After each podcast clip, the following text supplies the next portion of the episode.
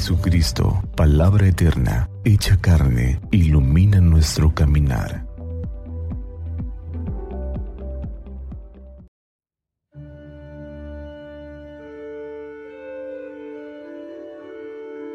Del Evangelio según San Juan. El primer día después del sábado, María Magdalena vino corriendo a la casa donde estaban Simón Pedro y el otro discípulo a quien Jesús amaba y les dijo, Se han llevado del sepulcro al Señor y no sabemos dónde lo habrán puesto.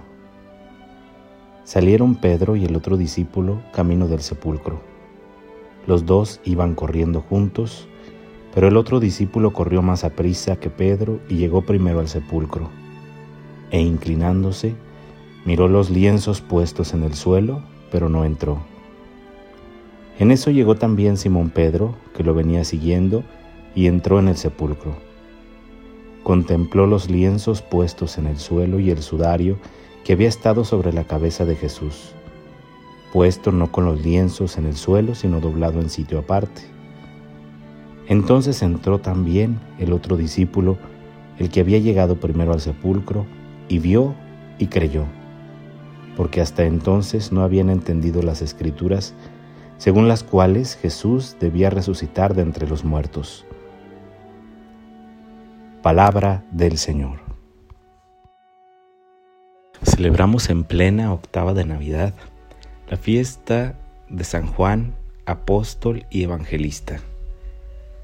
La expresión el discípulo amado, que aparece solamente en este Evangelio, en el Evangelio de Juan, es una invitación según dicen los estudiosos y conocedores de la Sagrada Escritura, a entrar en el texto y ubicarse dentro de la experiencia del evangelista. El discípulo amado, el discípulo a quien Jesús quería, no es única y exclusivamente el apóstol Juan. Es quien lee el texto, es quien quiere seguir a Jesús. Esta expresión aparece en el momento en el que Jesús le invita a ver dónde vive. Ante la pregunta del apóstol, Maestro, ¿dónde vives? Jesús responde, ven y lo verán. Y el mismo evangelista deja constancia incluso de la hora del primer encuentro con Jesús. Dice el texto, eran como las cuatro de la tarde. En el texto del Evangelio que escuchamos hoy en la liturgia, aparece nuevamente esta expresión, el discípulo a quien Jesús amaba. Es el que corre para ver al sepulcro, para tratar de encontrar respuestas a las incógnitas y a esa experiencia de duda que atraviesa su corazón cuando María Magdalena le dice que se han llevado el cuerpo de Jesús. El discípulo, es decir, quien quiere seguir a Jesús, muchos de nosotros, muchas veces atravesamos esos momentos de zozobra. Pero el Evangelio deja constancia del gran don de la fe. El discípulo ha de experimentar la fe. La fe que no es una cosa, sino una experiencia.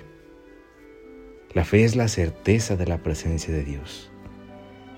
Dice el texto que el discípulo amado vio y creyó.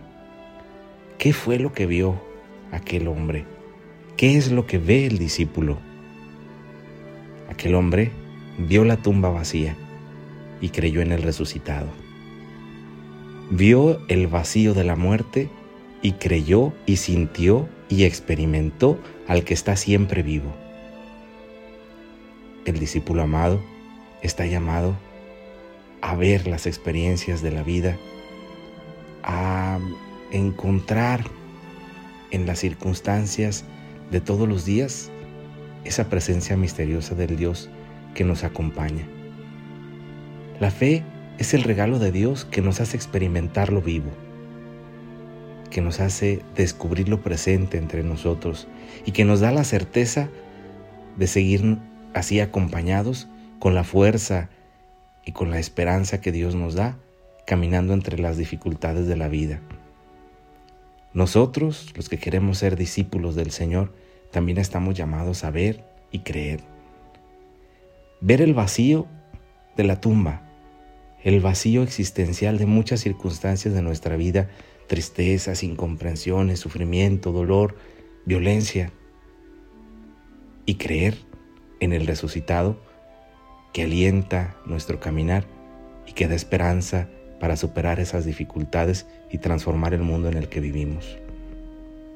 También nosotros, los que queremos ser discípulos, o más bien aún, los que somos discípulos amados por Jesús, estamos llamados, como Juan, a vivir en Él, a ver y creer. Que el Dios de la historia que ha entrado en nuestra propia historia personal y en la historia de salvación del hombre, que el niño que nació en Belén nos ayude a ver en él la experiencia de Dios y encontrar en los signos de todos los días su presencia misteriosa que acompaña, que salva, que camina con nosotros en el camino de la vida. Que el Señor nos bendiga hoy y siempre, que así sea.